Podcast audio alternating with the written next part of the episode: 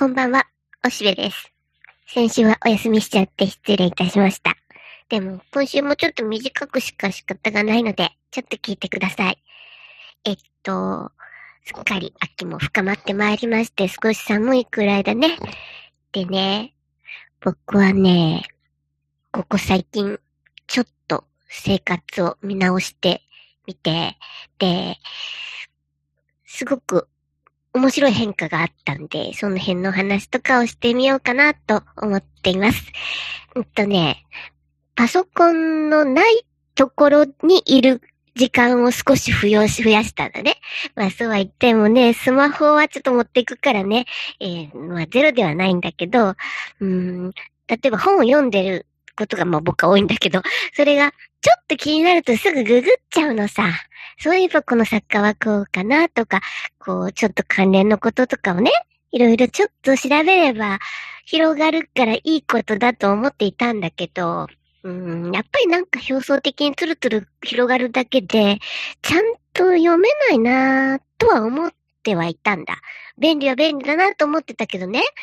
だから思い切って、あんまりうん、パソコンですぐではググれないところで読んでるんだね。で、そうすると、やっぱりちょっと深まってくる。でね、何を読んでるかっていうのが大事なんだけど、それもちょうどね、ヘルマン・ヘッセ、トーマスマンのことを読んでるんだね。うん、まあ、ナチスの時代を生きたドイツの作家だよね。で、うん、何を読んでもね、最近はこの二人読まれることはとても少ないと書いてある。で、うん、そうなんだろうなと思うし、トーマス・マンなんかはね、ベニスにシスっていう映画が、一応、まあ、世界的大ヒットはしたんだ、ビスコンティーノ。だけどもう今それを見る人もまああんまりいない。だってもう今見るとね、止まって見えますっていうぐらいおっとりした映画だから、それはそれで味わい深いんだけどもね。元祖 BL ものじゃないとかって思うけども、うん、だけどとかくあんまり需要され、需要がないというかな、えー、見られていないんだね。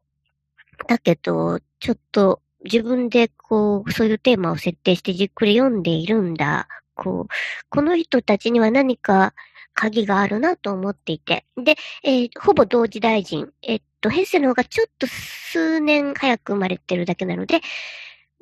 ほぼ同級生だね。で、往復書簡とかも出てるんだ。これがね、うん、まあ、前から、いずれじっくり読みたいと言いながら、すでにもう長い歳月が流れてしまっていたんだけど、うん、やっぱり読みたいと思ってじっくりというかな、まあ、書簡集だから、こまごましすぎてるところはちょっと飛ばしたりもしてるけれども、でも、読んでてね、興味深い。でね、だんだんこう自分がなぜこの二人を読みたいと長年思っていたかっっていうその謎が解けたような、まあ、結局自分の話かいということでしょうけど、そうなんだね。まあ、自分と向き合うために読んでるようなもんだ。特にこういう内省的な二人の文章を読んでるとね。でね、うん、ヘッセとマンなんてね、笑ってる写真なんかないんだね。ちょっとが口角上がってっかなぐらいはあるけども、とても厳格なさ、真面目なドイツの人たちだよね。で、えー、トーマスマンはリュベックっていう北のね、もう、え国境に近いほどの町だし。それから今度、えー、ヘッセの方は田舎町だよ、カルフって言って、南ドイツなんだけども山の方というか田舎だね。で、一貫して彼は自分は農民であるっていうことを言ってる。で、だけど非常に文才があって二人とも、あの、世に踊り、踊り出て、まあ割と早くから売れた人たちだし、実際によく読まれたし、で、えー、まあその証拠というか、裏返しの証拠だけども、ナチスは二人とも弾圧したよね。あの、トーマスマンに至ってはもう財産全没収とか、で、本も、あの、紛争に合ってるわけだね。で、ヘッセもいち早く、えー、スイスに逃げて、そのことで、まあ、ドイツ国民からちょっと批判されたりもしていて、でも、それは賢かったとトーマスモンも言ってるけどね。で、だからナチスにひどい目にあって、で、でもそれをくぐり抜けて生き延びた人なんだ。だから戦後の言説なんかも残ってて、非常にこう、ドイツをこう定点観測するみたいな感じになってて、あの時代を見るのに興味深いというような、そういう社会学的な興味で見ていたんだ、僕は。だけど、本当は彼らの文学というものをちゃんと見てたかどうか怪しかったんだね。で、えー、今回、いくつかの作品とかをじっくり見てね、うん、分かってきたよ。彼らをどうして僕は気になっていたのかっていうのがね、真面目なんだよ。真面目。でね、僕真面目なんだよね。多分。どうやら最近。そうか、ようやく最近かいってことだけど。うん。それが、えっと、勤勉という意味じゃないの。あのね、笑い、笑うことが多分みんなと違うし、あまり笑わない。で、え、それは微笑みはあるよ。ニコニコはしてる。できるだけまで、あの、いつもニコニコしてるし、別にそれは無理なくしてるんじゃなくて、えー、面白いからニコニコしてるんだけど、でも、あははっと声を立てて笑うことっていうのはめったにない。で、だから自分で気づくんだよね。あーって笑った時に、あ、今自分は笑ったって思うんだよ。必ず。ちょっとこう、え付箋つけとくね。なんか自分の意識の中で。なぜ僕は笑ったんだろうって思う。で、それは、うん、気づいてるのは、シャレを言っちゃった時、それも、えっと、企んでじゃなくて、着せずして、あ、ちょっとシャレになっちゃった、みたいな時はある。それは自重気味に笑うんだけども、でも、まあ、ちょっとそんな、あの、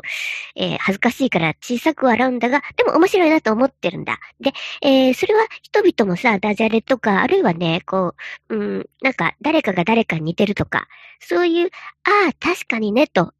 こう、全然違うことのはずなのに違うところにスッとこう、えー、スリップしちゃって、で、えー、それが企まずにそうなった時とか、そういうのは笑う。つまり、韻を踏んでいる、リズムを作る。ああ、あれとあれが同じになっちゃった。面白いね。これとこれ同じ形をしてて面白いね。っていう、その可愛さみたいなね。そういうのっていうのは確かにあるね。で、それはまあわかるんだ。あの、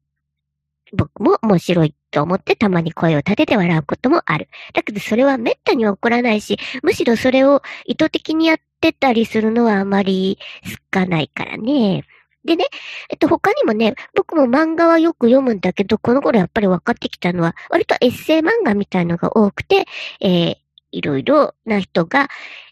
街で経験したこととか、いろいろこう体験したことを漫画にしてるん。で、それを読んで、ふむふむとこう興味深いな、疑似体験ができるなっていうのもまず興味深いから読んでるんだけど、そんな中で声を立てて笑っちゃう時があるの。あはははって。それは、うんと、こう、ある局面で、その人がどういうふうに思ったかがリアルに書いてある。つまり、その外に向けての顔じゃなくて、えー、内面、あの、外にはこう向けている顔のつもりだけど、内面はこんな風だったっていうのはすごく可愛かったり魅力的に書かれていたりすると、ああ、そうだよね。こういう風に内面は思うよねっていうので、それもまあもちろん共感なんだけどね。で、そういうところを見つけたときに、ああ、そうだ、世の中にはこういう顔を見せてるけども、内面はこうなのが正直で面白いなって思うようなところで、僕は笑うな。だからその辺も、うん、まあ、自分との共感っていう意味では、こう、あの、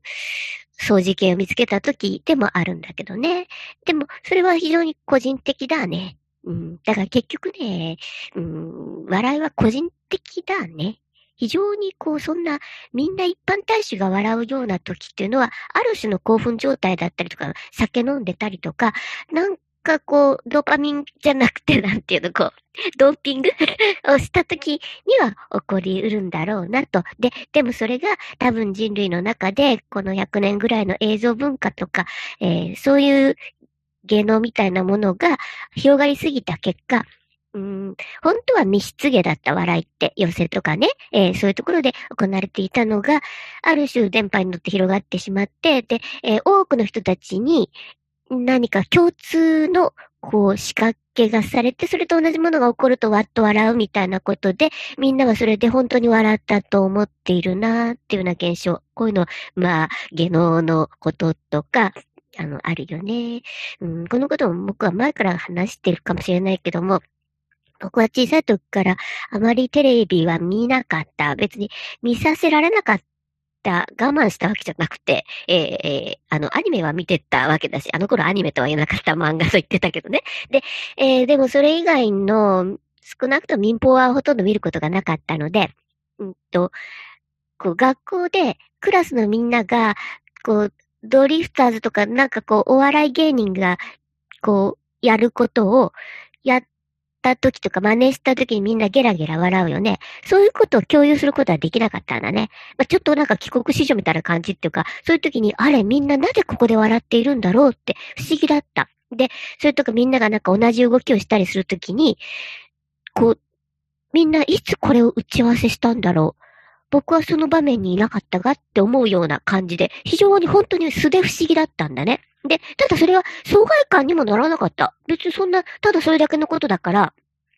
別にいじめとも感じなかったし、えー、非常に不思議な感じだけがあったんだね。で、そのうちそれがテレビでみんなやってることで、みんななんか、えー、みんなが見ている番組っていうものがあるらしく、それを、えー、共有し合って、こんなにゲラゲラ笑ってるんだなってことが分かってきて、で、まあ自分はそれは全く知らないし、これ自体のこの動きとか、そういうのっていうのは、単にこう設定されてるもんだけじゃんね、と。で、あの、そうなんだよね。なんか、えっとね、覚えてるよ？電線温度とか、あとなんか、えっと、後ろ後ろとかいうやつとか、もっと昔だったらなんか待たせたな、みたいので、なんかそんなんでみんなどっと笑うんだね。で、その一つ一つがなぜ面白いのかさっぱりわからないし、だけどまあみんなそうやってるなって言った時に、あ何かこう埋め込まれた設定みたいなものがないと笑えない笑いなんだなこれでも非常に狭い共同体でしか共有できないことじゃないの？テレビでやってるとはいえ、と思ってたもんだ。だから別に笑わない自分を何とも思わなかったし、あの、ヒゲしたりもあの、こう、なんか疎外感もなかった。あの、客観的にそう見ていただけで、これ自体特に面白いという、えー、要素は、えー、僕にとってはないなと思ってただけなんだね。で、えー、だけど、うん、翻って自分が、あはーっと笑ってしまった時はどういう時か。まあ、ちょっと笑えっと、酔っ払って、なんかタガが外れたような時、えー、感情の抑制が低めの時ね。そういう時に何か思いがけないことが起きたりとか、なんかそれが、うん、こう意外性かな？意外性が起きた時に、普段だったら、おやまあって思うだけのところ、笑ってしまうってことはあるよね。え、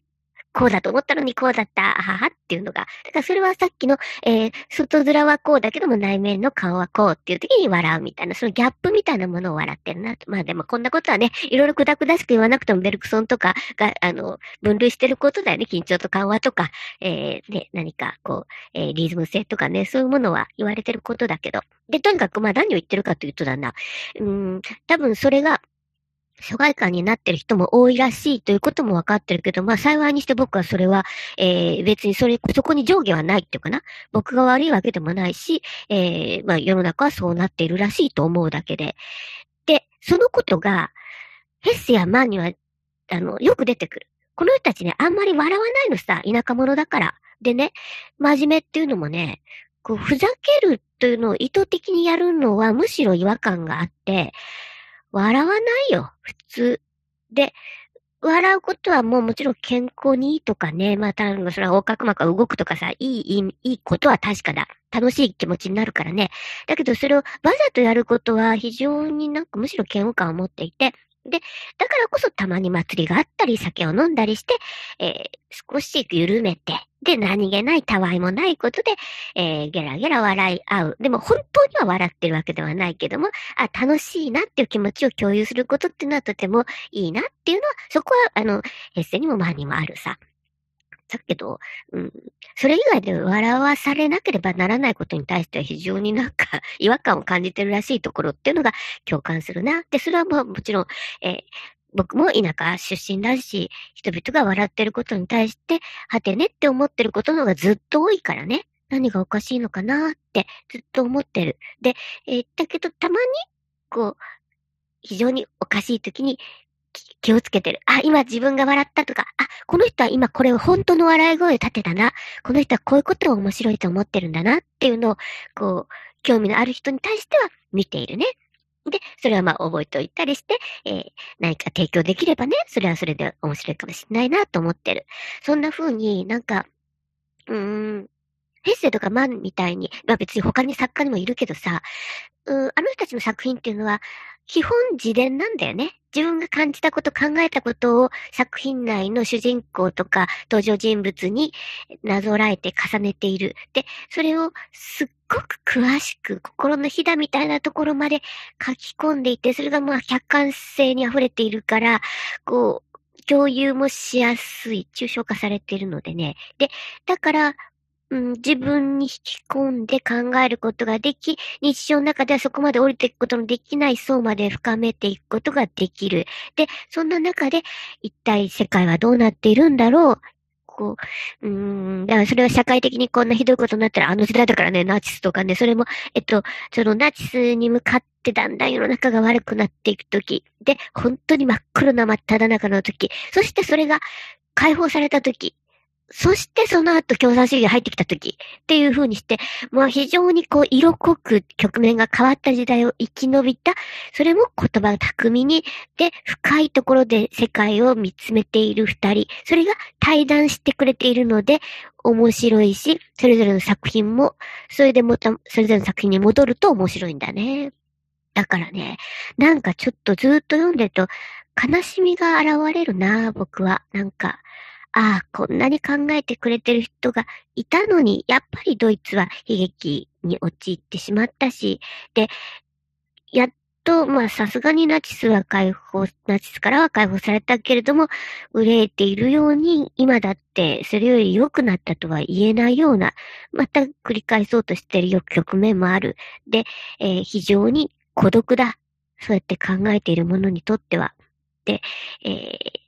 志を同じゅうするものっていうのが、イデオロギーみたいなものだとそれは分類したらあるかもしれないけど、本当はそれは馴染めなくて、なんかちょっとした反応、何に対して笑うかとか、面白みを感じり、えー、本当の笑いを立てるかっていうのは案外すごく少ないね、その共同体って。で、それがたまに見つかった時に、こう、大事にする。だから、この二人は、とにかく相手にできるだけ長生きしてね、死ないでねって言い合ってる。それは、こんな珍しいピタッと会う人はめったにないからっていう気持ちがあるね。だから、ヘッセが、えー、先に、そのトーマスマンが死んじゃった時に、えー、悲しみを込めて書いてるのもよくわかるんだなというふうに、これがやっぱり地球上でうようよいる人間たちの中で、ごくたまに出会える人たちがいて、で、共有するものが多くて、で、何より笑いのツボが同じってやつだね。よく簡単に言えばそういうことだけどね。で、それは案外難しい。で、笑いっていうのはちょっと外すとむしろ嫌悪感になるからね。だから僕なんかも非常に狭い。なんか笑いのツボはちっちゃい。だから、なかなか世の中に合わせることができないんだけども、でも自分でちょっとツボに入っちゃったりとか、人が、えっ、ー、と、可愛く小さくそのツボにはまっちゃったりしてるのを見たときに、えー、声を立てて笑う。それをちゃんと気づいて、あ、今、あなたは笑ったねって思ってこっちに目を向けてくれる人っていうのがごくたまにはいる。だからその人たちのことをとても大切にしているかな。ということです。なんかまた長く喋っちゃったけど、失礼いたしました。というわけで、えー、また、来週できるかな？わかんないけども。じゃあ、またね。バイバーイ。